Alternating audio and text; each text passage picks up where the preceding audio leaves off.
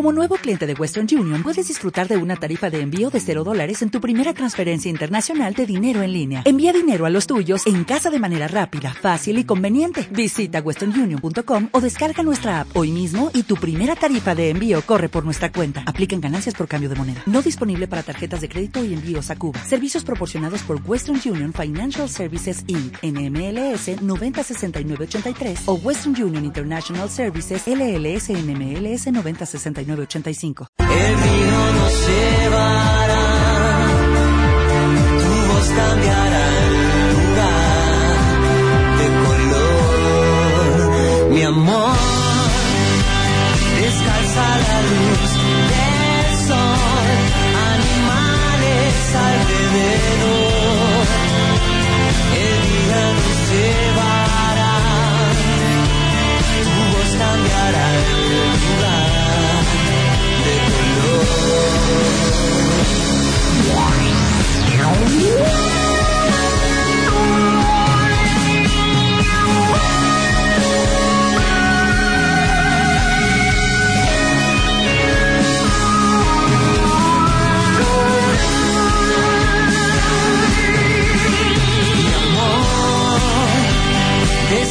Bueno, seguimos adelante en de Ushuaia a La Quiaca. Pasaron 18 minutos de las 3 de la tarde. Como todos los días miércoles, eh, nos metemos en un nuevo capítulo de la Biblioteca Salvaje. Ya lo tengo acá al amigo Agustín Alzari. ¿Cómo ¿Qué tal, andas? ¿Cómo va? Buenas tardes. eh. Buenas tardes, ¿cómo andan todos? Antes de meternos en la, la data, los contenidos del día de hoy, recuerden que esta, esta columna viene con regalo de parte de Librería Mandrake, así que ya abrimos a disposición el sorteo para que se anoten, dejando el nombre y los tres últimos del DNI y tienen la posibilidad de llevarse la orden de compra eh, de 100 pesos para canjear ahí con- por la literatura que más les guste, el género que quieran y demás, eligen lo que tengan ganas en Librería Mandrake, que está en Rioja 1869. Bueno, lo voy a dejar a usted para que presente ¿Cómo no? Bueno, es un... Para que cuente la propuesta la- la propuesta de la fecha. Es volver un poco a retomar una...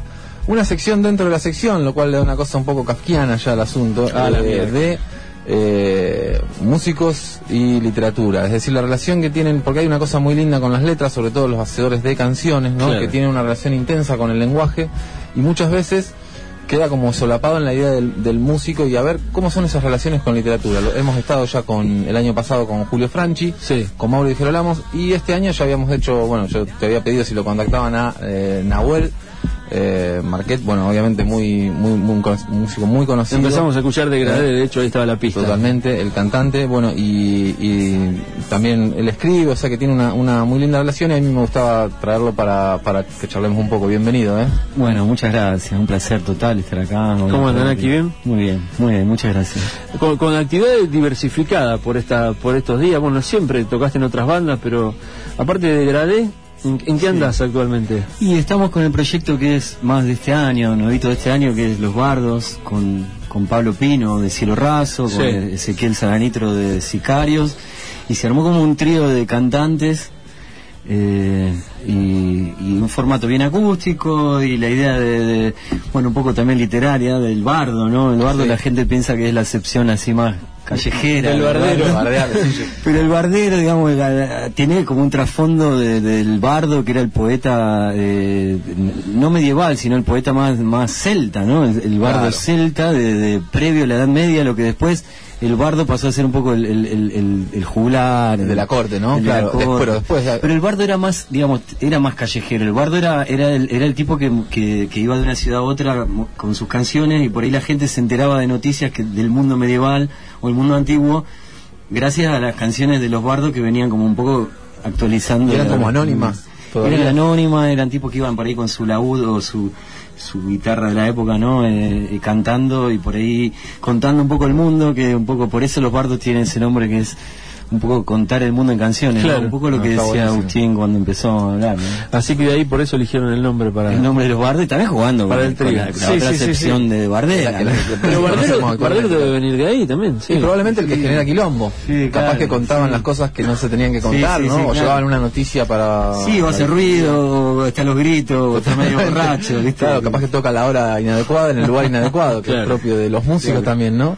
esa cosa de las peleas con los vecinos. Siempre todos mis amigos músicos como, ¿y qué pasa con tus vecinos? Y siempre es alguna cosa tremenda. ¿no? por lo que generan ahí en el, en el río. Así que bueno, en, en eso están. Y justo ahora si viene el fin de semana una fecha con degradé. el Con viernes. de, el viernes de mano a mano, eh, que estamos muy contentos porque este año acá en Rosario, salvo el miércoles pasado que tocamos Nevia ahí en Queremos tanto, el ciclo Queremos tanto A, en este caso Nevia, y tocamos Nevia ahí que estuvo buenísimo. Lo nuestro, lo de las otras bandas, Fede Leite, los Commoner, la verdad que... Y además mostrarle a la gente que Nevia tiene un cancionero enorme, impresionante, ¿viste? sí. Eh, estuvo buenísimo, pero bueno, durante el año no habíamos tocado con Degradé acá. Claro. Y además ahora vuelve Alvarito Manzanero, el batero de la hora azul, así que El de la Bardem fue el año pasado eso, ¿no? Eh, Sobre fines ¿lo de Nervia? No, No, fue- lo de ustedes, de, de, de, de Gradé. Ah, y nosotros tocamos en la Labardén el año Arriba, pasado. ¿no? Sí, Ahí sí, está, sí, sí, el año pasado. Sí, ahí. sí, buenísimo. Sí. Sí. Bueno, este año se hizo, se iba a hacer ahí lo que queremos tanto a, Ne- a Nevia, pero creo que todavía no está, no está. Los ascensores ahí, ¿no? Claro. Como que quedaron ahí Claro, abajo. quedaron los ascensores clavados. Así que este viernes en mano a mano justo están ahí con Minave, tocando Con Minave, sí, a partir de las banda. 10 de la noche. No sé para dónde querés rumbear vos. No, no, y- lo primero que me interesa, porque siempre eh, de, de toda charla literaria surgen nombres y libros, ¿no? Claro. Libros que, que tienen... A mí me gusta mucho escuchar hablar de literatura porque siempre te quedas como con un par de, de libros que nun- no, leíste, no habías escuchado, o decías, mira vos, si al tipo le llama la atención, ¿por qué le llama la atención? Y quería saber un poco, primero, en qué andas ahora, por ejemplo, ¿no? ¿Qué, qué, ¿Por dónde estás rumbeando? las lecturas actuales. Claro. Sí, bueno. Las estoy- actuales y de este tiempo, ¿no? De esta época. Sí. como- Bueno, a mí por un lado siempre me, me interesa mucho mucho la poesía, digamos, pero a un nivel ya, ahora que soy más grande, ya a un nivel así de fanatismo. De hecho, el otro día me compré una primera edición de un poeta rosarino que me gusta, que se llama Hugo Padeletti, Sí, claro. que, que, que si bien yo lo venía, lo, lo- lo leía más de chico, o lo, o lo escuchaba citado por otros poetas que me gustan, era como que lo tenía ahí medio como en suspenso, me parecía un poquito pomposo, no sé. Y me compré, me- eh, leí un poema, un poema de él que se llama, no me acuerdo, al- algo de los pájaros que se posan en una rama, algo así. Y me compré el- su primer libro en primera edición, que lo agarré re barato, y ese, ese fetiche de... No, no, es que es muy importante. Las primeras ediciones de los autores son tremendas. Y te agarra como ese, ese fetichismo que por ahí de chico eh, no, no, uno no lo entiende, ¿viste? Y, y nada, me compré el primer libro de Padeletti, Y te metiste eso.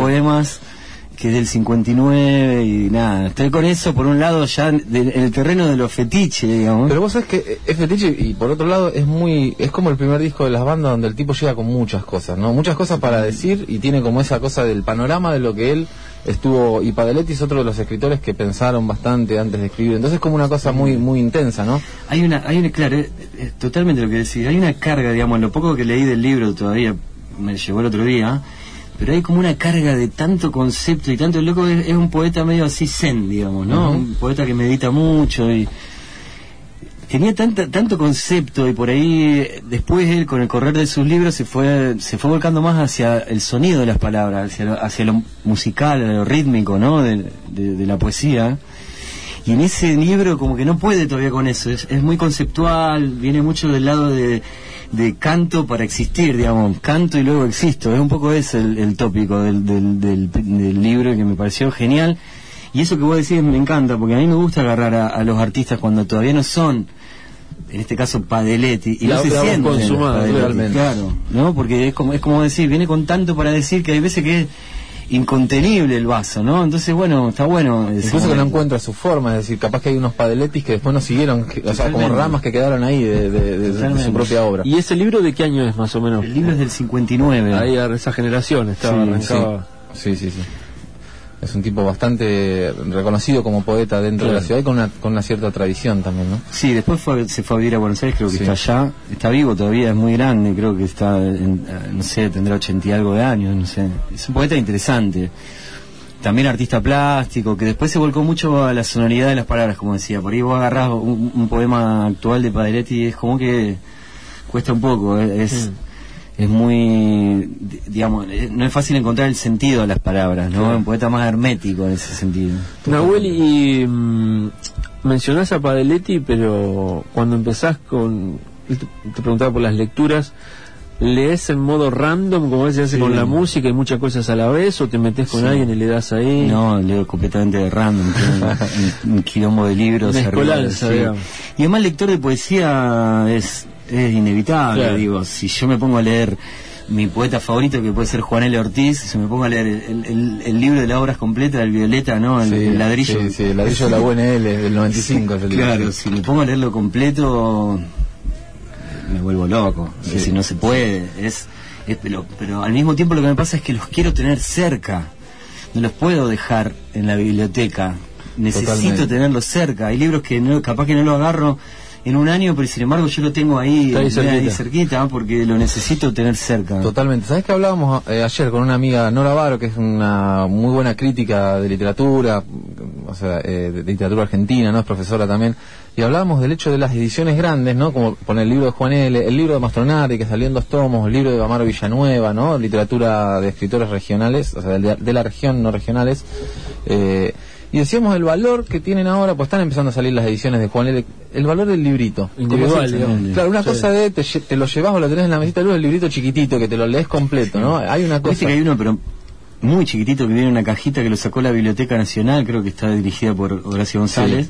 Y viene uno en una cajita que parece como si fuera una especie de mini cajita de 10 de Totalmente, está cigarrillos. buenísimo, está buenísimo. Está buenísimo. No sé, una vuelta- en, en Biblioteca Nacional tienen un- con una cosa vos metés la moneda y salen esos Eso libritos. es, Es, una genialidad total. Me parece que por una cuestión de fetiche de la miniatura del objeto y también por la transportabilidad que demandan ahora las, las nuevas tecnologías. Totalmente. Que no vas a competir en algún punto contra el iPod, pero tenés que estar ahí también, que el librito Sí, vaya sí, en la mochila de nuevo. Sí, sí, completamente. Y, y el libraco grande, la obra completa, se Claro, andá a tirarte en la cama con el libro de Juan L. Ortiz. No, te ¿viste? agarran problema de muñeca, o sea, no puedes tocar, o sea, por ejemplo, música y poesía se acabó el músico, o sea, te quedan la- las manos cansadísimas. Y eso que decías recién de la del necesitas la presencia, ¿vos notás que en tu día en un momento te das cuenta que necesitas ir a leer eso o, o te conscientemente decís, bueno, en la noche me voy a dedicar, me siento a leer?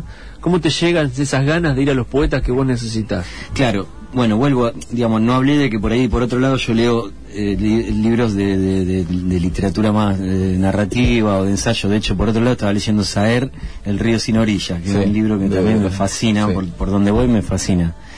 Hay como una lectura más, eh, no sé, formal, de quizá levantarse, de tomar un mate y abrir un libro, Ajá. Eh, o a la noche, digamos, para, para irse a dormir y eso.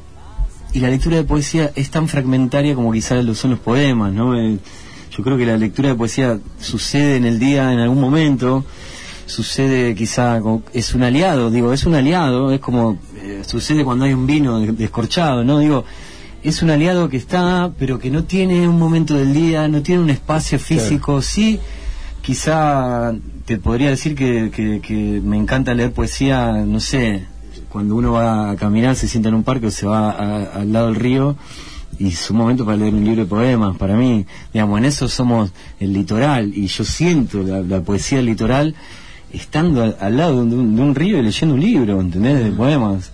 Es Eh, impresionante porque también hay, hay una, una tradición. Yo la otra vez venía pensando con este tema de.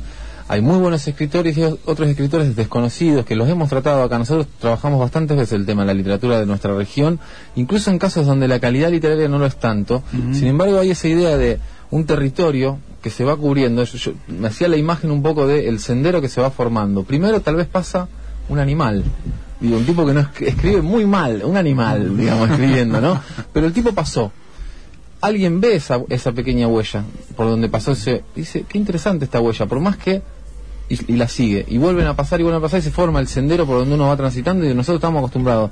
Sin ese primer ese primer pasaje no se formaba no la idea de un territorio atravesado por distintas literaturas de distintas calidades que uno puede ir Está explorando. buenísimo, está buenísimo porque además yo creo que, y en eso yo lo veo que pasa, digamos, en todos los ámbitos, no solo en la, en la literatura, las poesías regionales o las poesías eh, agarran su característica, digamos, cuesta, cuesta aceptar la identidad, eso voy, digo, por ahí lo que vos decís, ¿no? Hace falta que abra el camino quizá un animal o un mal escritor sí para que se empiece a dar eso, se empiece a dar esa confluencia para que un día eh, exista la identidad. Si no, todos miramos a Buenos Aires siempre. Yo creo que. Totalmente. O, o al Buenos Aires de turno, ¿no? Al que haya, en donde sea.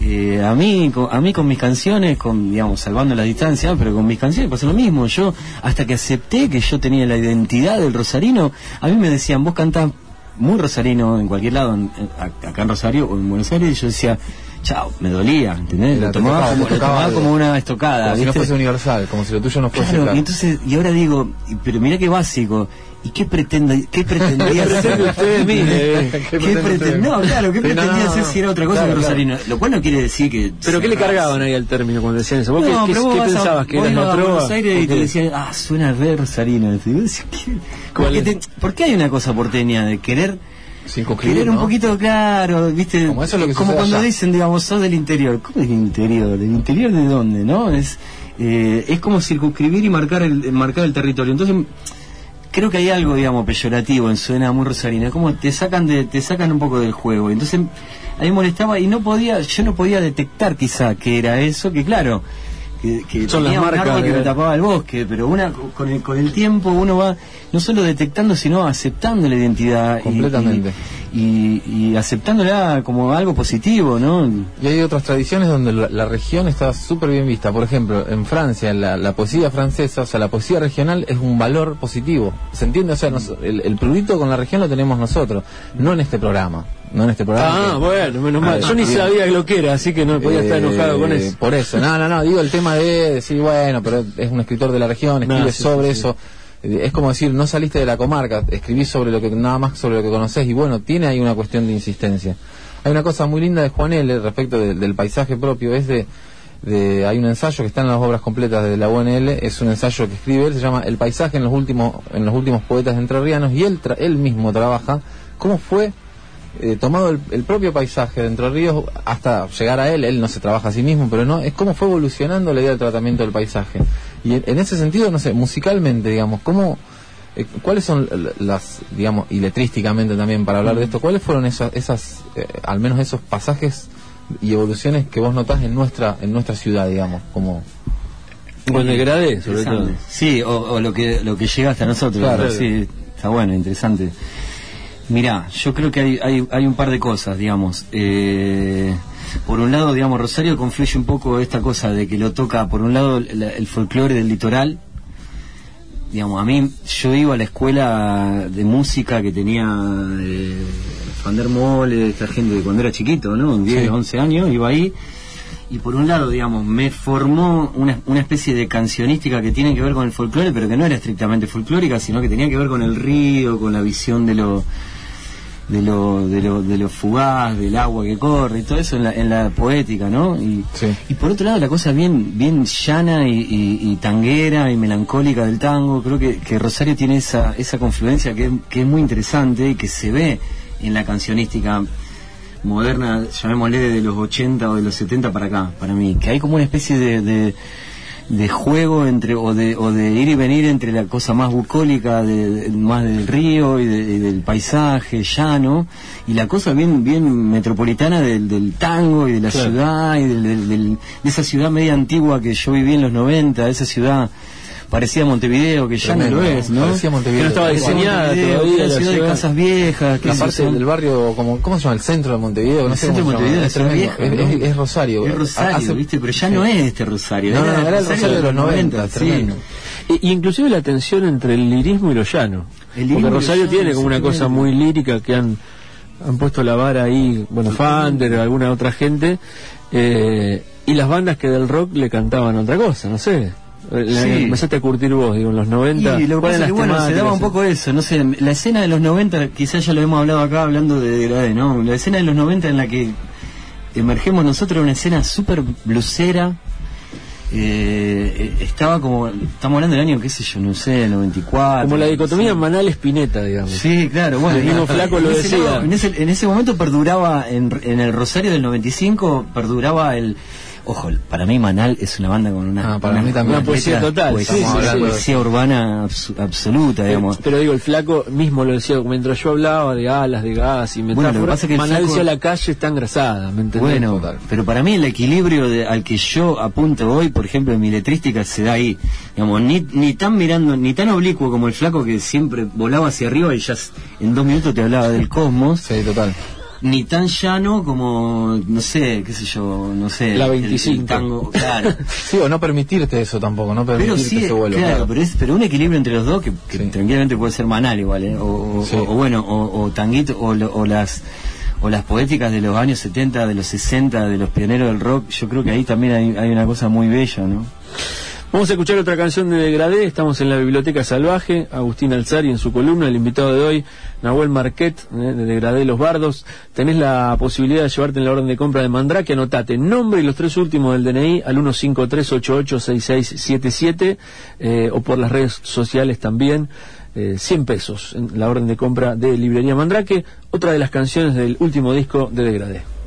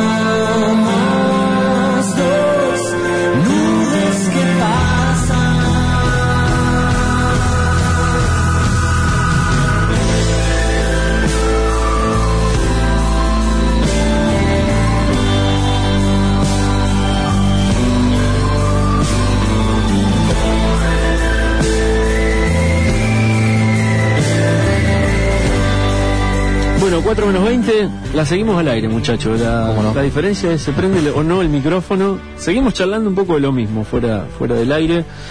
Y no sé si quieres retomar algo de todo esto que decíamos. Vamos con lo último. Porque era muy prohibido lo que estaba en diciendo. sí, la parte prohibida la vamos a dejar oculta, que es, eh, por eso venimos a la radio nosotros ¿eh? y no estamos... Igual todo eso que dijo malo de los colegas está grabado desde aquella cámara. Sí, ahí está Martina mirando, la verdad que está todo muy... Sí. Eh, no, vamos a hablar de las zonas del placer de la letra, ¿no? Estábamos hablando de Bochatón y el palo Pandolfo, ¿no? Como Y el palo también tiene una cosa interesante de, de haber atravesado como de los 80, los 90 y ahora, y haber cambiado mucho su poética, sin dejar de ser el... ¿Vos lo ves a él? ¿Lo venís como siguiendo esa parte, Sí, digamos? Sí, sí, me encanta. Y me encanta. Me encanta eso, los cambios, digamos, que él, que él a los que te, te somete. Jugado, te somete, tipo, jugado. o sea, te saca- Y ahora toda su, su, su luminosidad actual, ¿no?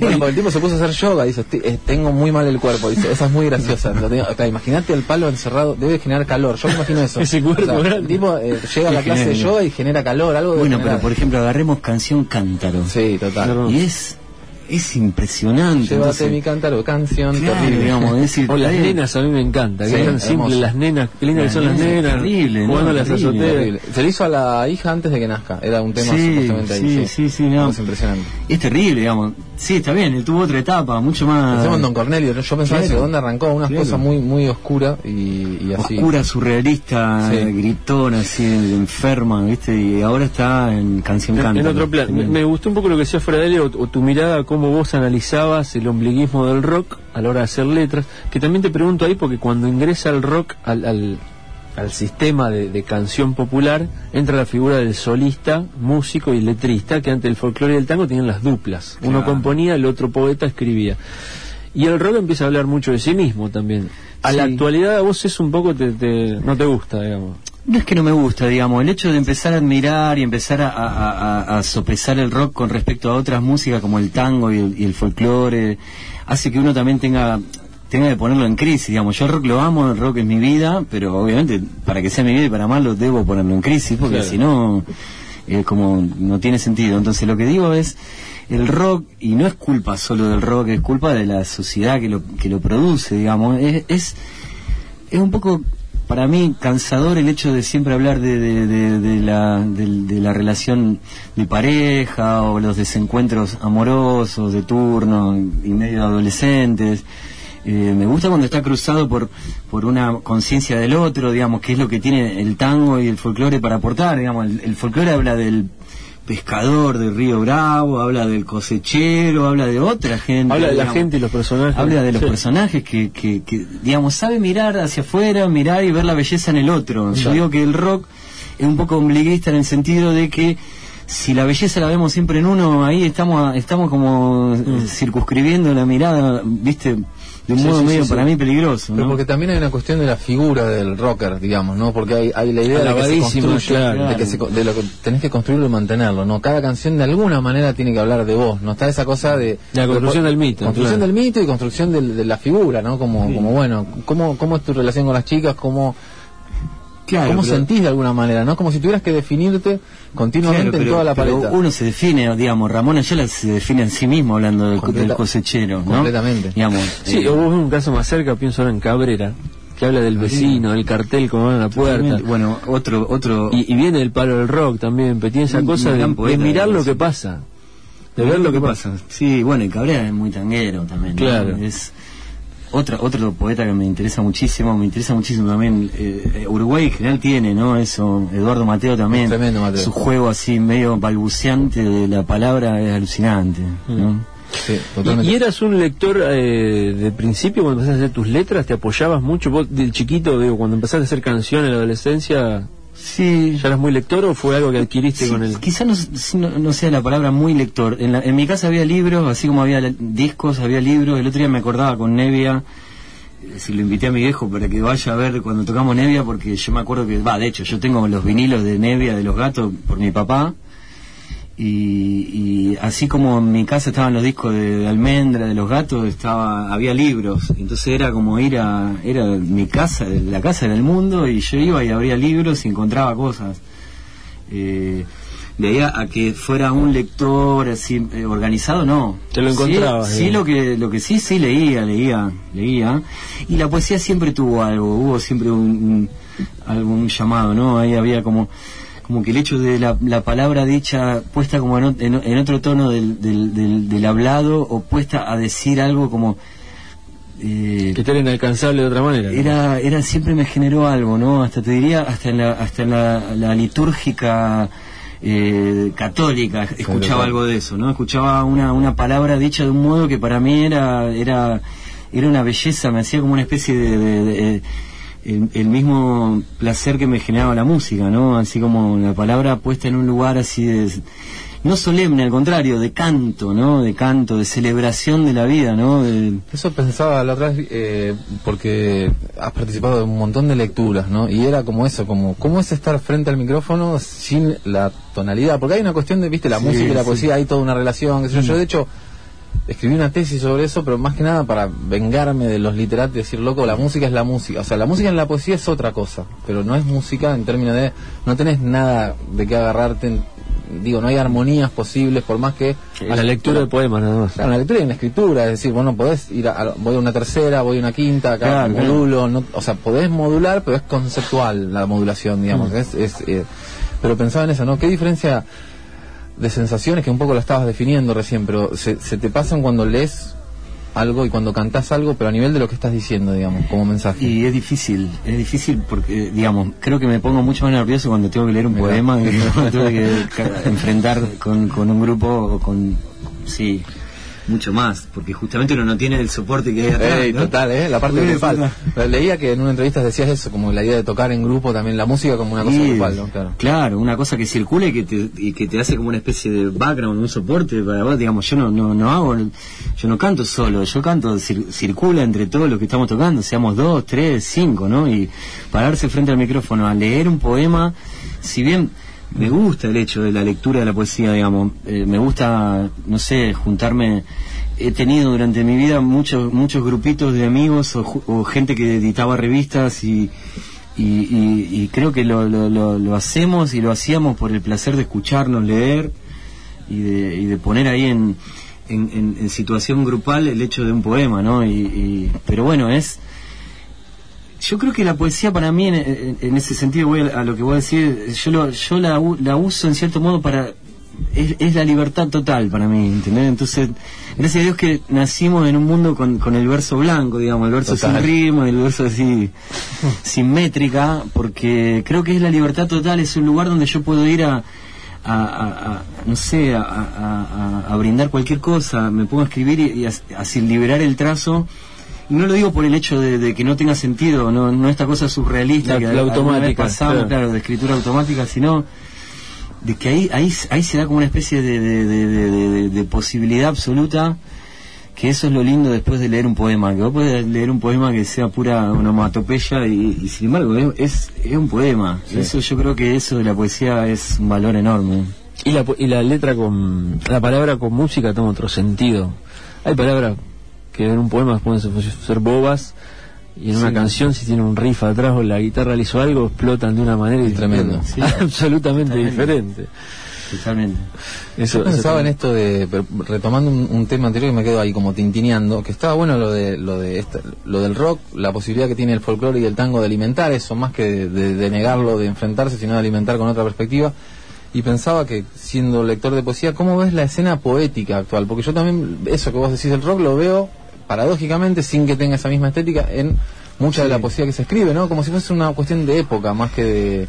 Y la poesía actual yo la veo como que, digamos, hay, hay una década que del 90 que sigue gravitando muy fuerte en la poesía argentina, muy fuerte, digamos, los poetas actuales, eh, jóvenes, sí. jóvenes, suenan, iba a decir, suenan a los poetas de los, de los, de los 90, digamos, es como que siguen esa... Hay un, hay un, hay un, un resabio de esa poesía, digamos, llamo poesía de los 90 una poesía que empezó a hablar más de, del barrio, con palabras más...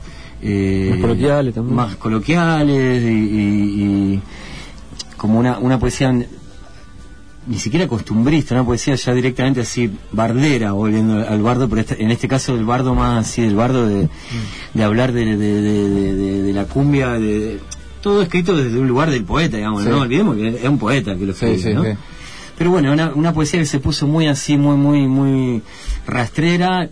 Yo la amé, la adoré. Yo todavía, pero considero que la poesía del 2014 todavía está muy embebida de la poesía de los 90. Me parece que es una década que todavía sigue muy vigente en la poética argentina, joven.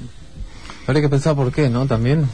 ¿Qué, qué habrá quedado como Para usted la pregunta que... Yo creo que el por qué es porque esa poesía de los 90 trajo a la poesía, la bajó la bajó de la, de la marquesina, le sacó la letra mayúscula, ¿no? no ya no era poesía con mayúscula, era El- una el poesía. poeta. Claro, era un, era un poeta que estaba, que salía a, lo- a los boliches y que. ¿Quiénes son que- los tipos que te interesaron? ¿Qué, o- o- mucho Daniel Durán, Sí. Terriano, Washington Cucurto, mi amigo personal Francisco Garamona, por ejemplo, también, eh, Fabián Casa, que quizás sea el mejor. Casa de Tremendo. Hicimos, ¿no? Un programa Sí, sobre sí, Casa, sí, sí. sobre el, Sí, siempre te volvemos. escuché, el sí. salmón ese, Sí, es librazo increíble, increíble. increíble.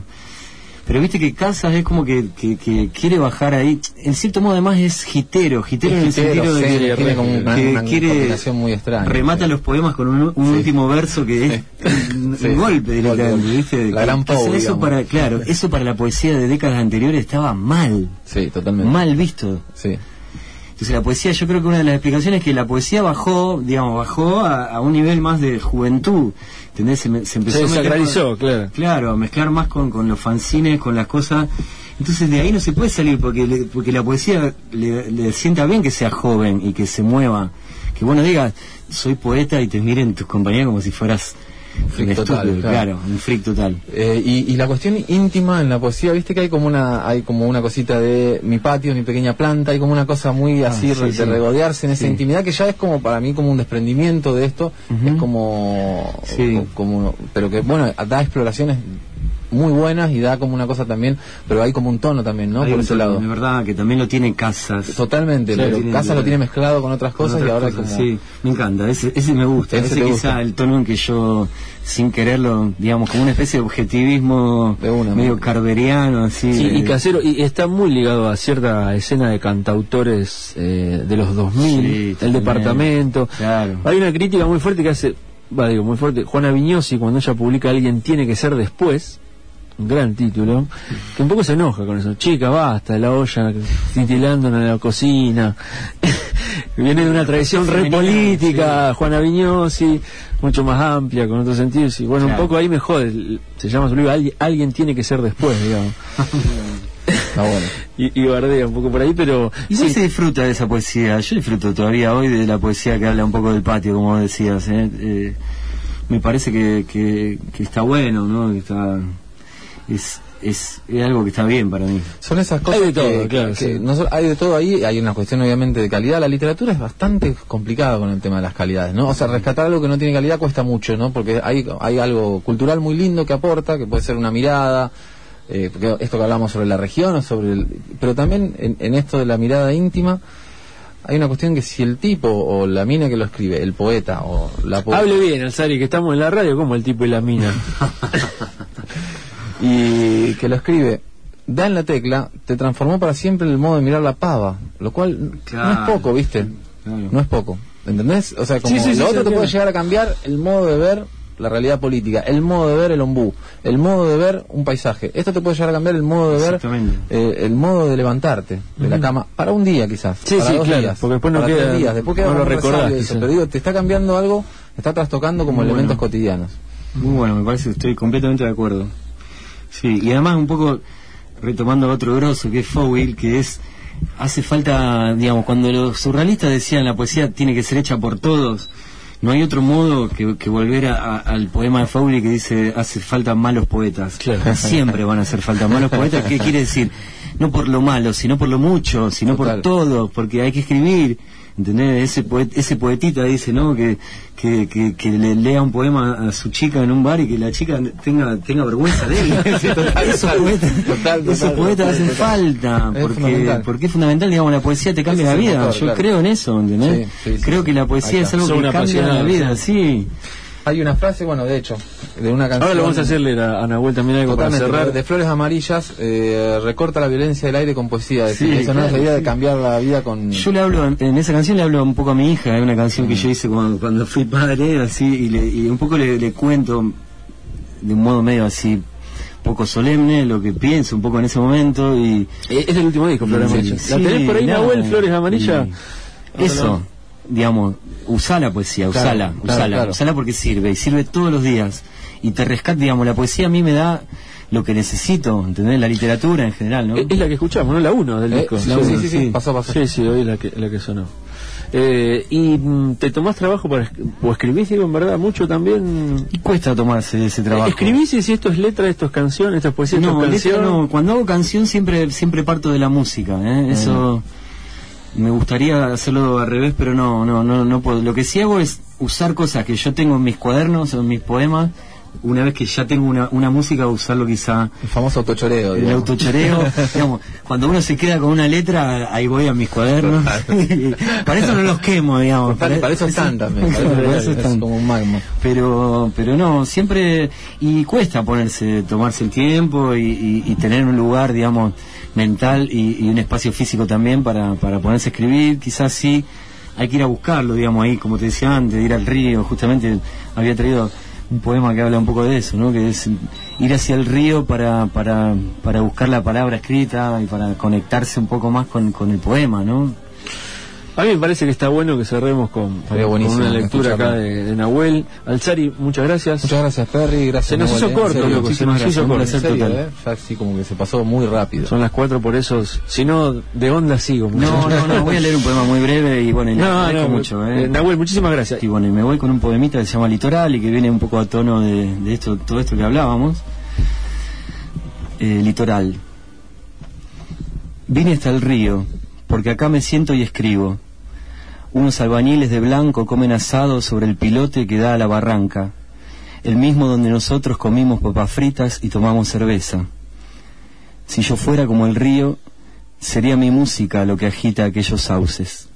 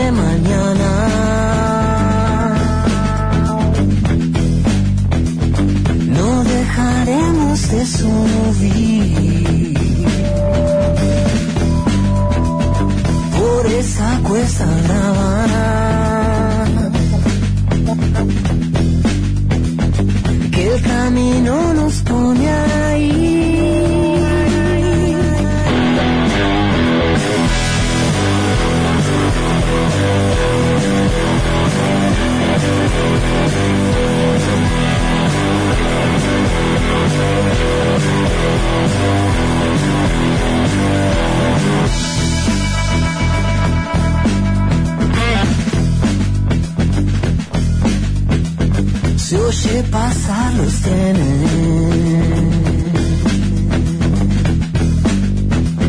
Nos preparamos a salir. Si el sol nos acompaña.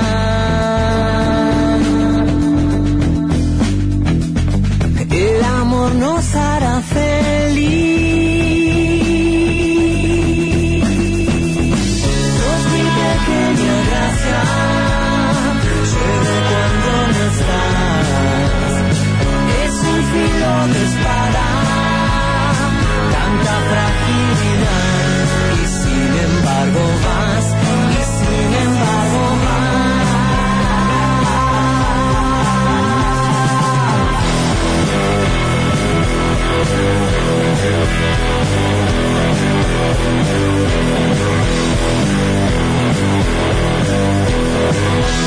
you.